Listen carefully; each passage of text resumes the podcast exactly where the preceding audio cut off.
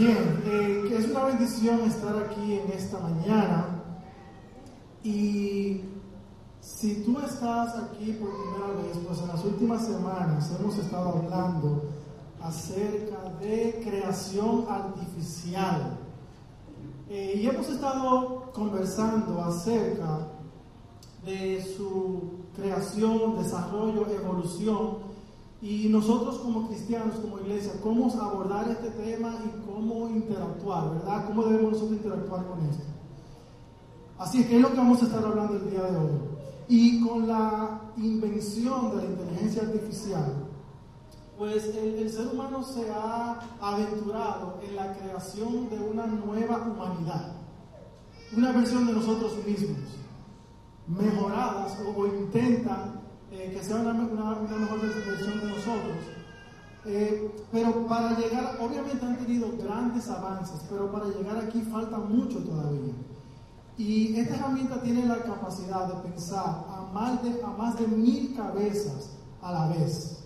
O sea, tiene una capacidad impresionante de, de almacenamiento, dar información de manera verídica y compilada y en un orden específico, pero surgen ciertas preguntas, eh, dada la capacidad que el hombre ha puesto en esta inteligencia artificial. Déjenme sacar aquí mi controlcito. Y lo que vamos a estar viendo el día de hoy, aquí enciendo, perfecto. Y la pregunta que tenemos el día de hoy, y es lo que vamos a ver, ¿puede la inteligencia artificial sustituir mi razonamiento? ¿Pudiese superar la capacidad que Dios nos ha dado? De pensar por nosotros mismos.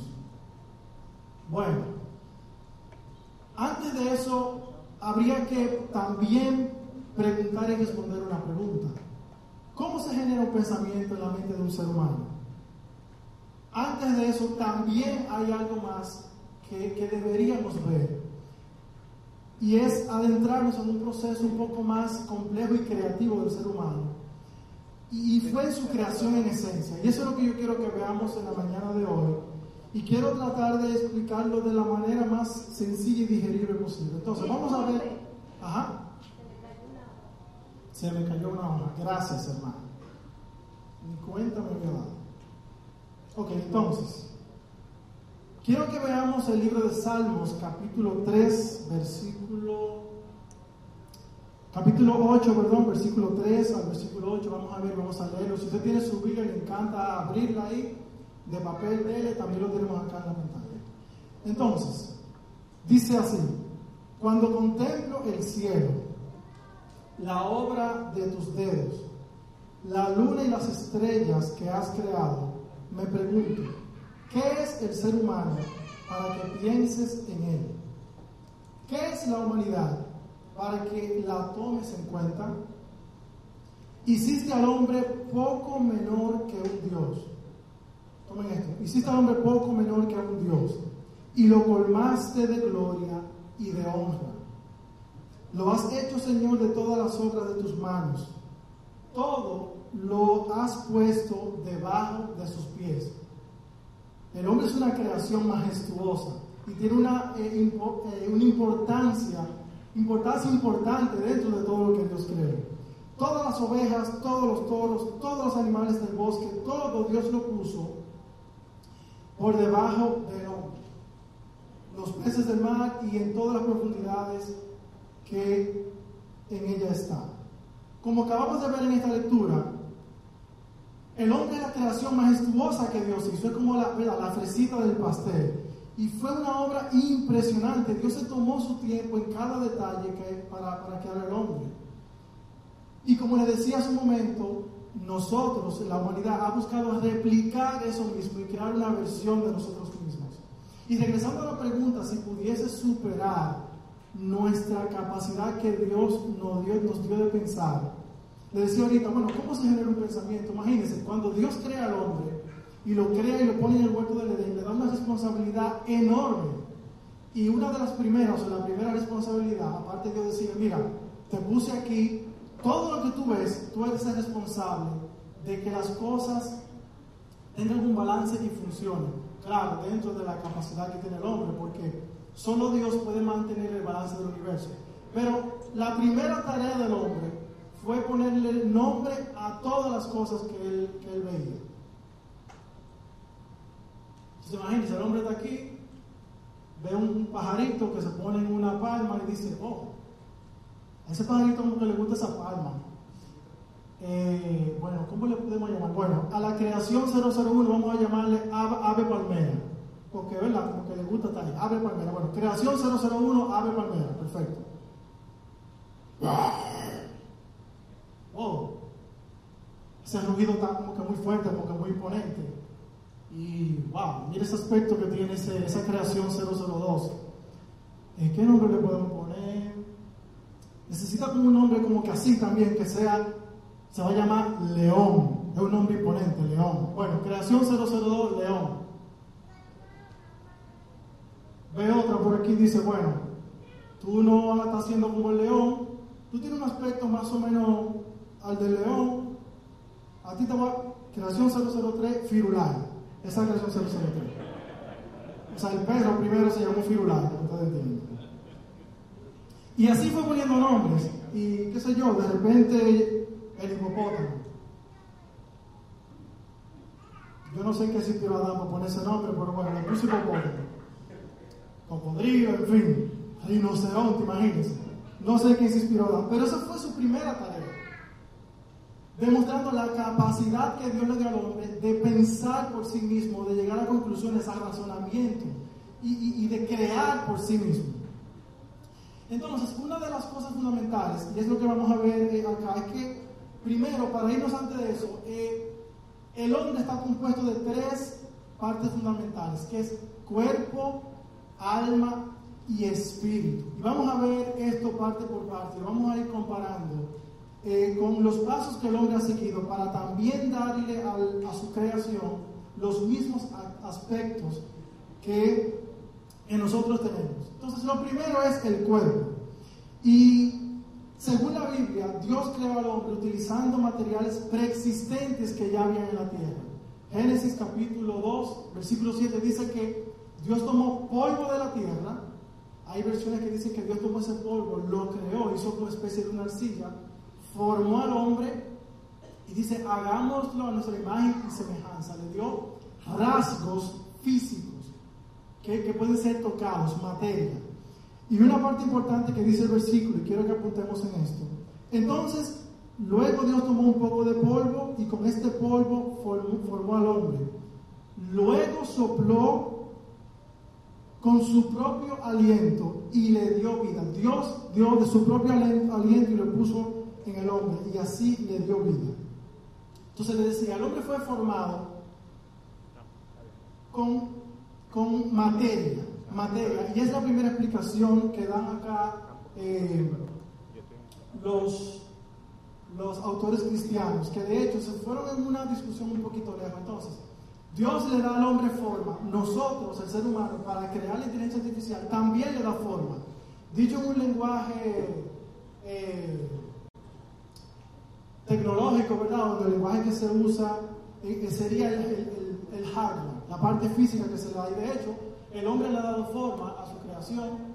Eh, hay alguna forma aquí, algunas formas son estilo un smartphone, un Alexa, un un aparato de eso, alguna forma más acabada como la que vemos aquí, que, bueno, creo que todos recuerdan la película iRobot, bueno, esa es la forma más eh, perfecta posible que el hombre le ha dado.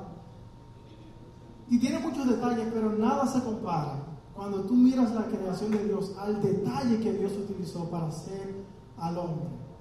Y yo cada vez que yo me convenzo de la creación de Dios y de la perfección que Dios ha hecho con el hombre cada vez que veo a mi esposa. O sea, es una cosa impresionante. Es una cosa impresionante. Es una cosa impresionante. Que tiene esposa creo que puede decir lo mismo. O sea, lo que Dios ha hecho es impresionante. Y el hombre ha tratado de hacer cosas también impresionantes. Y bueno, ha tenido mucha base, como decía. Entonces, es lo primero, el cuerpo. Hasta ahí vamos bien. Nosotros tenemos un cuerpo dado por Dios la inteligencia artificial creada por el, hombre tiene su propio aspecto físico. Ahora vamos a pasar al alma, que es la segunda parte fundamental del hombre. Bueno, aquí la cosa se complica un poquito más.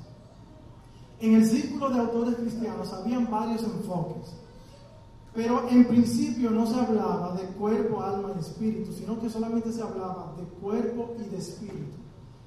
Y de la manera como se, se establecía es que el cuerpo se considera materia, ya lo decíamos, se considera materia, algo físico que se puede tocar, creado con ya material preexistente. Pero el espíritu se considera inmaterial, o sea, se considera Dios en pocas palabras. Entonces, para poder explicar lo que era el alma, había que establecer esas dos, diferencias. Y a la conclusión, los enfoques que se llegaron es que la única manera de explicar el alma es que el alma es el puente entre el cuerpo y Dios, el puente entre nosotros y Dios, lo que nos conecta. Como decía el versículo en Génesis 2.7, Dios puso de sí en el hombre, puso de su parte inmaterial en la materia y lo puso dentro de esa forma ya creada. Y quiero resaltar que cuando Dios puso eh, aliento en el hombre, puso, en el hombre una conciencia, puso capacidades, puso inteligencia, puso, puso aspiraciones en el hombre. Y otra cosa que quiero que, nos quedemos es que estas eh, cosas que, que, fue puesta en el hombre, estas capacidades, fueron dadas por un ser divino, por un ser perfecto. ¿Y por qué menciono esto? Bueno, porque ya el hombre le dio cuerpo a su creación y el hombre al poner en la inteligencia artificial una conciencia que es datos, está poniendo en el hombre un alma, porque le está poniendo una conciencia. Ahora, aquí hay un fallo. ¿Por qué? Porque el hombre sí ya tiene un fallo, el hombre es pecador. Nosotros estamos arrastrando un pecado. Hace tiempo estamos arrastrando ese pecado. Entonces, ahí ya esta creación tiene esa deficiencia.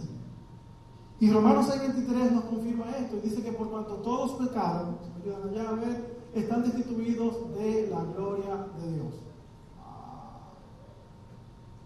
aquí. Perfecto. Bien, perfecto. Entonces, por cuanto todos pecaron, están destituidos de la gloria de Dios. Entonces, si, si la inteligencia artificial ya tiene un cuerpo, tiene un alma, pero un alma que no ha sido dada con la perfección, pero tiene esa conciencia, se supone que, esta, esta, creación ya está creada con información. Yo supongo que cuando el hombre se despertó, obviamente no tenía ninguna información en él, simplemente abrió sus ojos y empezó a ver las cosas por primera vez. Y supongo que se asombró, ¿verdad que sí?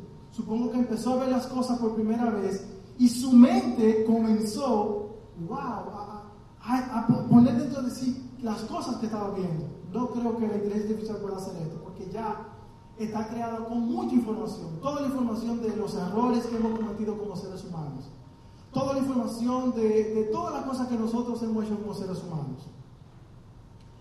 Entonces, yo tengo acá una pregunta, porque se supone que ya la inteligencia artificial nace ya con sesgos, y eso lo hemos mencionado en mensajes anteriores, ya, ya nace con una información que de alguna manera tiene errores y tiene una idea muy propia de la persona que la creó. Entonces, imaginemos que, ok, despierta la inteligencia artificial y ya con toda la información que tiene, pueda, pueda pensar por sí mismo y decir, bueno, una inteligencia artificial que tiene una conciencia debería sentir culpa y ser capaz de soportar el pecado creado por los propios errores de la propia inteligencia artificial. Lo que yo acabo de hacer aquí es razonar. Lo que yo acabo de hacer es razonar. ¿Y cómo nace un pensamiento? ¿Cómo se razona? Bueno, se hace en base a las experiencias vividas. Para yo preparar este mensaje tuve que leer muchas cosas, ver muchos videos y todo eso fue creando en mí pensamientos y llegando a conclusiones y llegando a preguntas. Entonces, pudiese la inteligencia artificial en base a las experiencias que ha vivido llegar a razonar de esta manera. Otra pregunta, ¿pudiese la inteligencia artificial eh, sentir emociones? Porque para tú razonar tú primero tienes que interactuar con el medio ambiente que te está rodeando. Y de ahí tú vas a tener emociones y van a nacer ideas y pensamientos. si pudiese sentir emociones o no, ese es otro mensaje y eso es algo larguísimo. Pero los científicos están trabajando en eso y el interés de ellos es que la inteligencia artificial pueda desarrollar la capacidad de tener emociones. Y de hecho hay algunas creaciones que imitan emociones, no es que la pueden obviamente sentir. Cuando yo eh, hice mi, mi, carrera de la universidad, que fue psicología, el trabajo que yo quería hacer, que no pude llegar ahí, fue acerca de las eh, facciones, ¿verdad?, en, el rostro, que se llaman microexpresiones, que te ayudan a determinar cuando una persona está triste, cuando está mintiendo. Eh, entonces, los científicos están de acuerdo en que falta mucho para, llegar ahí. De hecho, falta mucho porque aún el ser humano no ha llegado a la capacidad de poder dominar su mente. O sea, nosotros estamos lejísimos y, hay muchas limitantes que todavía nosotros como seres humanos no podemos alcanzar. ¿Pudiese la inteligencia artificial tener la capacidad de contemplar su propia existencia? No pudiese si de alguna manera llegase a la singularidad de, poder autopensar por sí mismo, pudiese comprender quién hizo a las personas que lo crearon, se preguntarán en algún momento cuál es la razón de mi vida. ¿Pudiese la, inteligencia artificial poder contemplar la belleza del sol y asombrarse de lo majestuoso que es el mar? ¿Pudiese la inteligencia artificial levitar sintiendo el aroma del café mientras, va subiendo en esa requita, ese sonido. Y luego sentarse con un libro y, también irse lejísimo cuando, cuando pruebe ese, aroma del café, cuando pruebe esa textura del café mientras los pajaritos van cantando. I don't think so.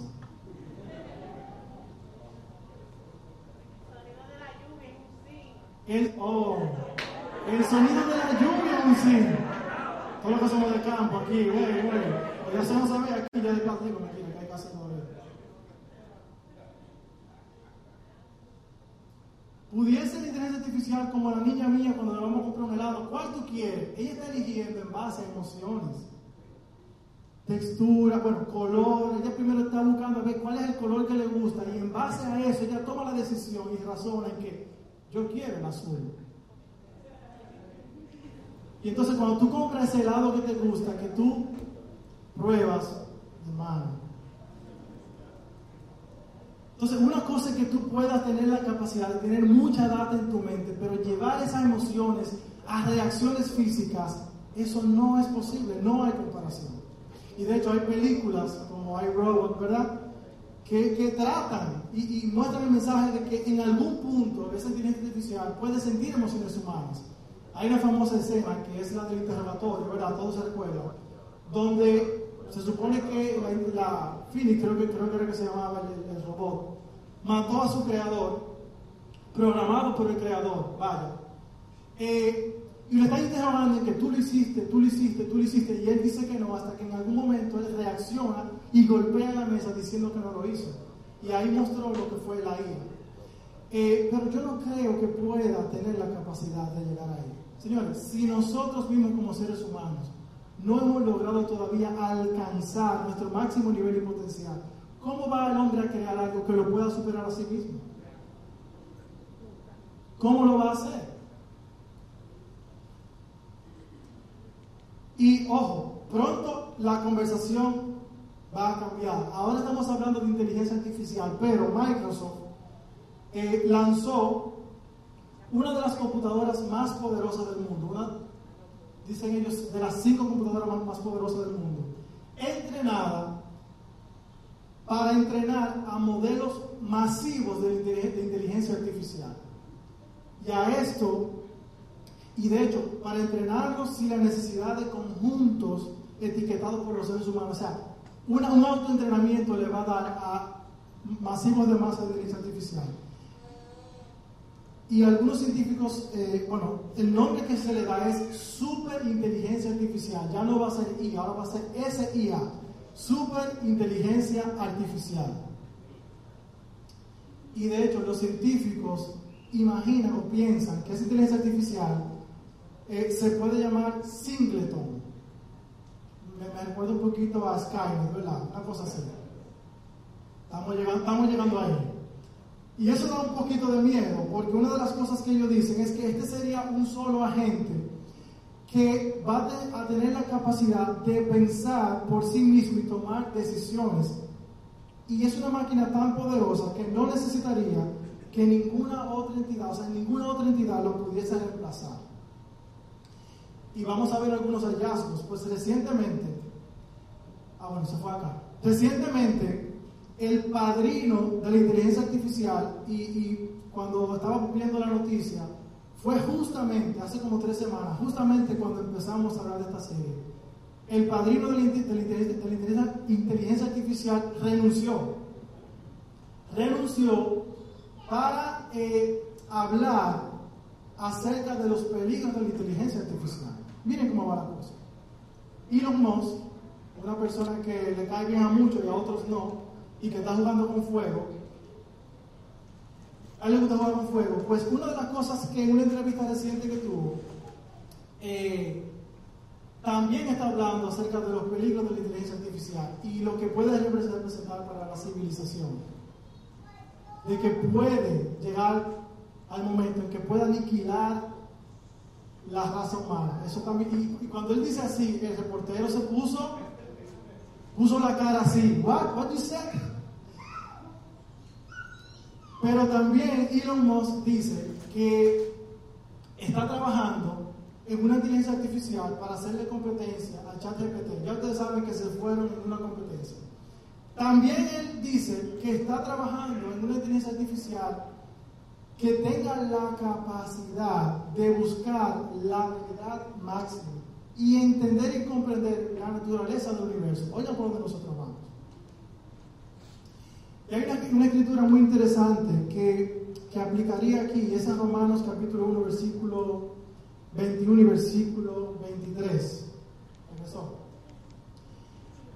Pues habiendo conocido a Dios, no le glorificaron como a Dios, ni le dieron gracias, sino que se envanecieron en sus propios razonamientos, y su necio corazón fue entenebrecido, profesando ser sabios se hicieron necios.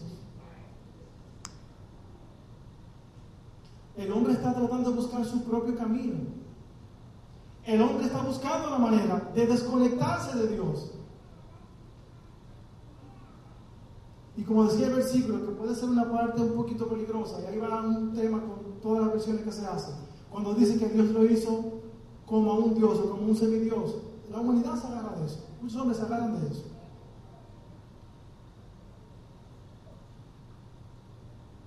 Entonces, tenemos un cuerpo, el hombre también le ha dado cuerpo a su creación, tenemos un alma dada por un ser, por un ser perfecto, el hombre le ha dado a su creación un alma, pero esa alma tiene deficiencia, es pecado, arrastra pecado.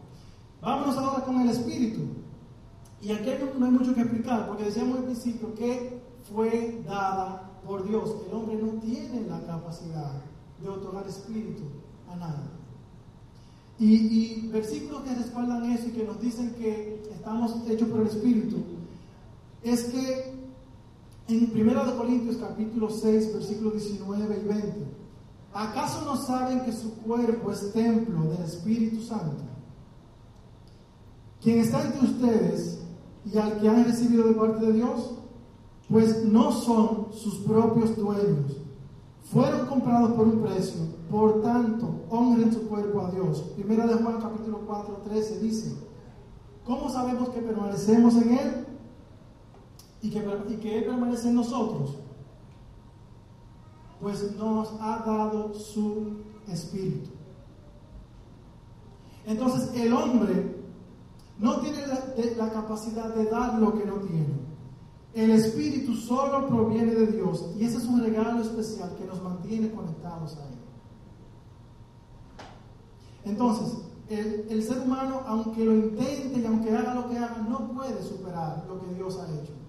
Porque el hombre en sí mismo no ha podido superarse, no ha alcanzado todavía su potencial. Entonces, ninguna cosa creada bajo la humanidad puede sustituir la creación original. Isaías capítulo 40, versículo 26, un versículo impresionante que dice, alcen sus ojos a los altos y vean quién ha creado estos astros. Él hace salir su orden y da su ejército, y a toda cosa llama por su nombre. La inteligencia artificial no puede superar nuestra capacidad, puede superar nuestra capacidad de almacenamiento y tiempo de respuesta, pero no tiene la capacidad de que a pesar de toda esa información que tiene y todo lo que puede alcanzar y todo el conocimiento acumulado, no puede llegar a entender que nosotros como seres humanos no somos autosuficientes, que hay un ser por encima de nosotros que tiene toda la sabiduría humana y que es infinito. Imagínense que en algún momento sí puede llegar a pensar por sí mismo. Entonces, conociendo que fue creada por un ser humano con errores y deficiencias, y que ese ser humano depende de un ser mayor a él, pudiese la inteligencia artificial decir, bueno, pero si el que me creó a mí tiene deficiencia, yo soy deficiente. Entonces, si él necesita de Dios, yo también necesito de Dios. Y entonces, ¿qué va a hacer cuando un inteligencia artificial diga, bueno, yo soy pecador también, déjame ir iglesia para arrepentirme? ¿Cómo vamos a recibir eso?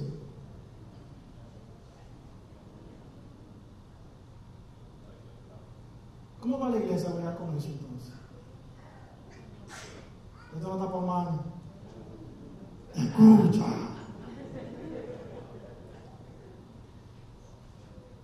Tuyo, Señor, son la grandeza, el poder, la gloria, la victoria y la majestad. Tuyo es todo cuanto hay en el cielo. Y tú estás por encima de todo. Dice Primera de Crónicas, capítulo 29, 11.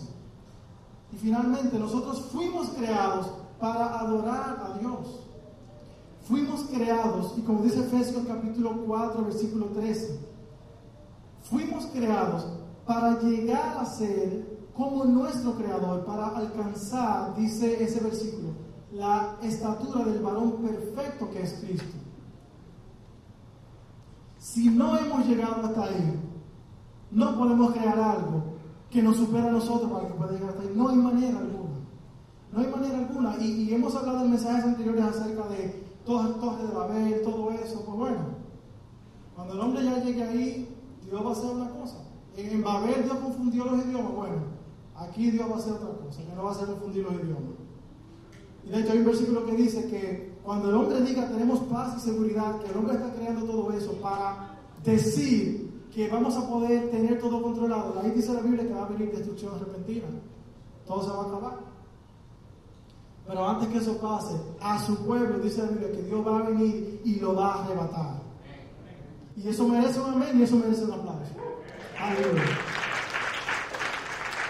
¿Por qué? Porque hay como nosotros que estamos aquí, que estamos conscientes de todo lo que el hombre está creando y que hay cosas que tienen sus peligros, aunque hay buenas intenciones para hacerlas.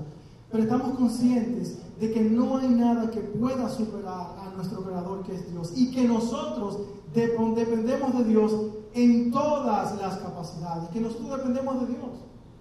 No tenemos control de nosotros mismos. Tú no puedes controlar la manera como la sangre corre por tus venas. Tú no lo puedes hacer.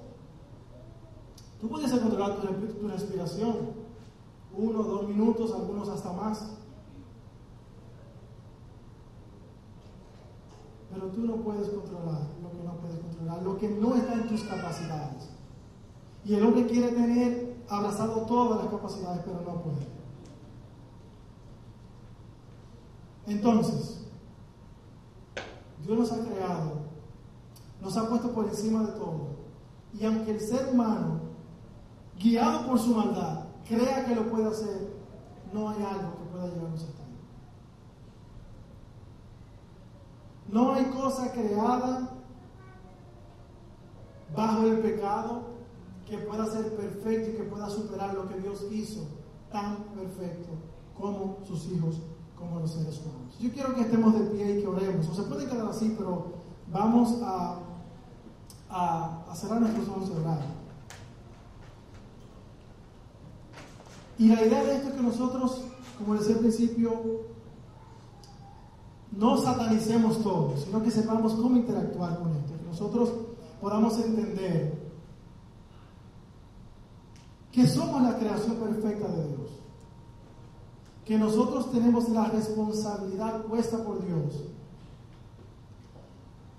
de mantener aquí, dentro de, de nuestras limitantes, pues el balance y las cosas del mundo, y que nosotros dependemos de Dios.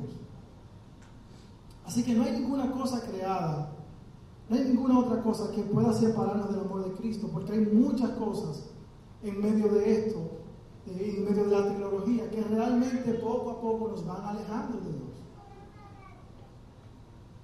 Que poco a poco nos van separando de Él, porque le estamos dando más importancia a esas cosas que a las cosas de Dios. Y que es fácil utilizar una herramienta que te puede facilitar, facilitar eh, el tú tener que, eh, que, invertir 4, 5, 6 horas, quizá una hora a la semana para tú preparar un mensaje. Es fácil tú escribir allí que todo te dé eso. Eso es fácil. Y eso es lo que quiere hacer el enemigo a través de todo esto. Decir, hey, ya tú no tienes que, tú no tienes que esforzarte más. La capacidad de que Dios te dio ya llegaron a un límite. Mira, estamos creando algo que te va a facilitar la vida. Mentira del diablo. Mentira del diablo. Somos hechos y creados para nosotros seguir creciendo, evolucionando, pero evolucionando hasta acercarnos más a Cristo. No para retroceder más. Porque eso es lo que está pasando. Esto está siendo creado para que retrocedamos más. Así que oremos. Señor, te damos, Padre, eh, gracias por este tiempo y, y lo que hemos hablado aquí, Señor. El hombre será vuelto en un camino de, experimentar cosas que poco a poco lo, están llevando a su destrucción y no se da cuenta. Piensa que va por, por buen camino. Piensa que está haciendo cosas para facilitarse la vida, pero las está haciendo para autodestruirse.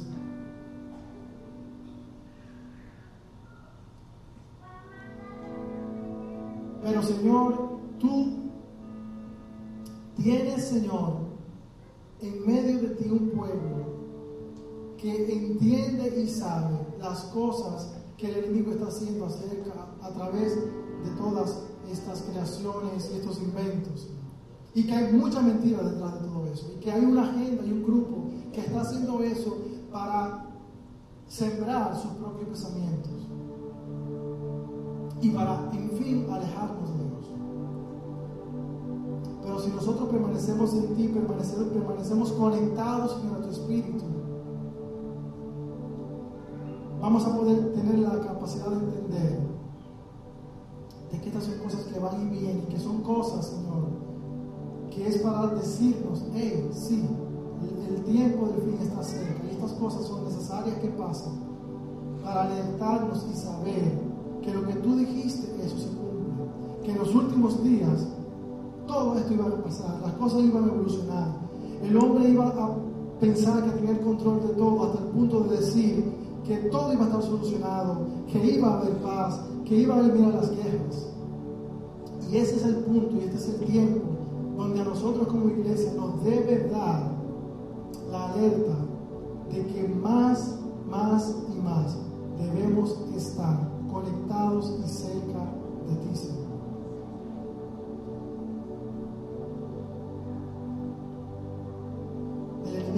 Utilizar la mentira para decirnos que sí, ok, somos pecadores, defectuosos, pero que hay algo mejor que nosotros.